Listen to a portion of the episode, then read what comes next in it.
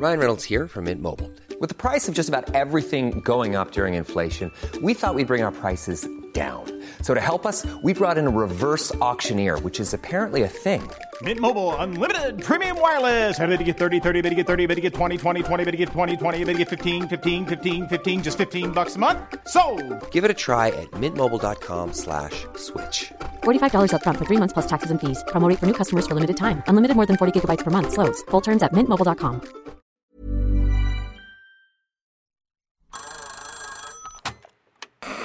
Hola. Hola. Hola. Hola, hola. ¿Estás ahí? ¿Quieres saber lo que está pasando en tu país y en el mundo en pocos minutos? Te lo cuento. Te lo cuento. Hoy es miércoles 22 de noviembre de 2023 y estas son las principales noticias del día. Te lo cuento. Israel y Hamas concretaron una pausa de hostilidades y la liberación de rehenes. Después de seis intensas semanas de guerra, Y un montón de negociaciones, Israel y Hamas tomaron un paso importantísimo. Ayer ambos lados estuvieron hablando de un deal que permitiría un alto al fuego temporal y la liberación de rehenes. Finalmente el acuerdo se hizo realidad la madrugada de este miércoles, aunque mucho se dijo desde la mañana del martes. Ismail Haniyeh, líder político de Hamas, afirmó a Reuters que estaban, y abrimos comillas, cerca de alcanzar un acuerdo de tregua con Israel. Poco después, desde la frontera norte de Israel, Benjamín Netanyahu aseguró que una prioridad era el regreso de los rehenes. Estamos avanzando. No creo que valga la pena decir demasiado, ni siquiera en este momento, pero espero que haya buenas noticias pronto. Luego, el primer ministro convocó una inusual e inesperada reunión de emergencia con su gabinete de guerra para abordar el tema. Esto alimentó las especulaciones de que el acuerdo podría estar muy cerca. Los países mediadores también le entraron a las declaraciones. Mayed Al-Ansari, portavoz del ministro de Asuntos Exteriores catarí, informó que un pacto se encontraba más cerca que nunca y que las conversaciones andaban en su etapa final. Asimismo, el presidente Joe Biden informó. Estamos muy cerca. Podríamos regresar a algunos de estos rehenes a casa muy pronto, pero no quiero entrar en detalles porque no se hace nada hasta que esté hecho. ¿Y qué hay en el centro de este deal? Jamás liberará al menos 50 rehenes israelíes a cambio de una tregua de cuatro días en los ataques aéreos y terrestres por parte de Israel, según un comunicado del gobierno israelí. Eso sí, no se mencionó la liberación de los 150 prisioneros palestinos que se había barajado desde el inicio, aunque todo parece indicar que esto también es parte clave del acuerdo. Aunque el pacto ahora es una realidad, cabe destacar que los detalles sobre cuándo iniciaría la pausa de hostilidades aún se desconocen. De igual manera, la última declaración por parte del gobierno israelí plantea la posibilidad de que la tregua se extienda unos días más a cambio de la liberación de otros rehenes. ¿Qué más hay? Los ojos de Argentina estuvieron puestos en la residencia presidencial La Quinta de Olivos. Esto porque fue el spot donde Alberto Fernández, el presidente saliente, y Javier Milei se vieron por primera vez. Ambos echaron una platiquita de dos horas. Y según fuentes citadas por el periódico argentino Clarín, todo se dio en plan serio y respetuoso. Tocaron temas como la visión del Estado, la agenda internacional y la economía argentina.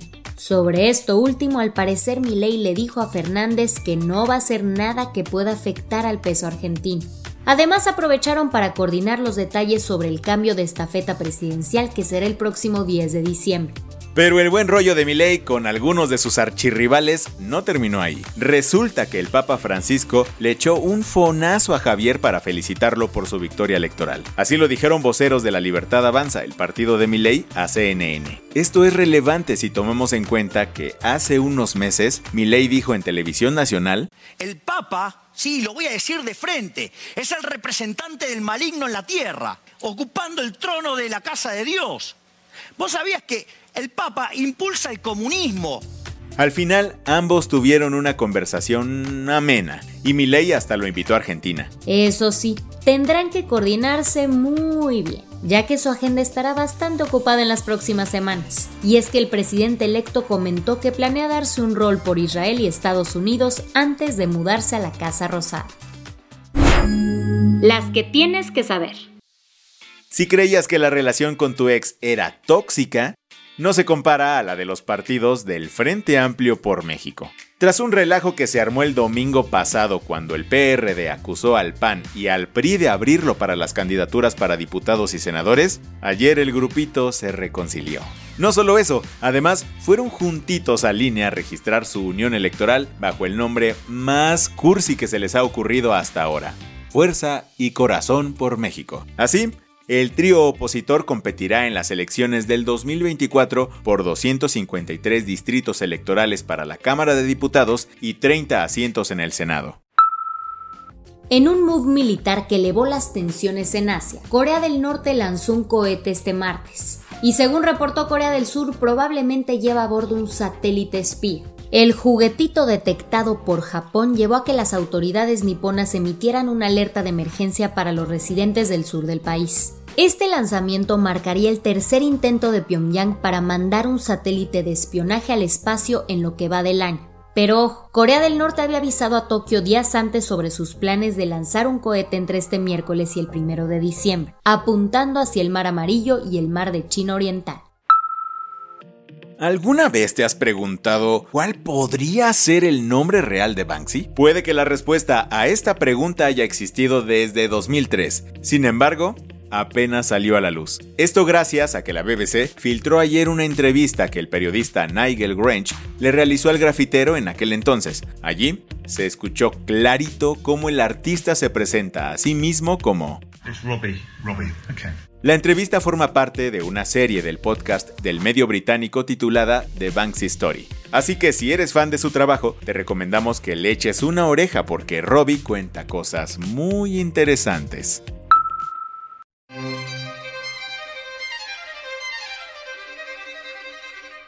Mientras series como The Bear nos sumergen en el intenso mundo de la cocina profesional, en la vida real el chef David Muñoz demostró que alcanzar la excelencia culinaria es posible. Por tercer año consecutivo, el genio español detrás del restaurante diverso en Madrid se coronó como el mejor cocinero del mundo en The Best Chefs Awards 2023. Los premios fueron entregados en Mérida, Yucatán. Reconocen la innovación en la cocina y son deliberados por 350 expertos. ¿Y cuánto cuesta cenar en diverso? El menú de degustación, uno de los más caros de España, varía entre 300 a 600 euros, dependiendo si incluyes unas copitas de vino para maridar. La del vaso medio lleno. El 25 de noviembre es el Día Internacional de la Eliminación de la Violencia contra las Mujeres. Se trata de una fecha clave en la lucha por una vida digna y libre de violencia para todas. En este contexto, la organización Lentes Púrpura lanzó una campaña de donativos frecuentes llamada 100%. Este reto solidario busca juntar a 100 personas comprometidas a donar al menos 100 pesos mensuales durante medio año. ¿El objetivo? Apoyar su programa de acompañamiento que ofrece ayuda psicológica, asesoría legal y atención médica a sobrevivientes de la violencia de género. Para poner tu granito de arena y obtener más info, visita la página web de Lentes Púrpura, dando clic al apartado de donación.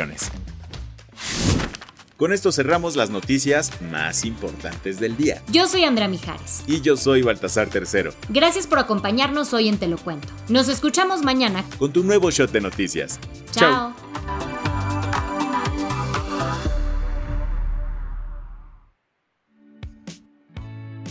El guion de este episodio estuvo a cargo de Aisha Yanavi y Lucía Corona.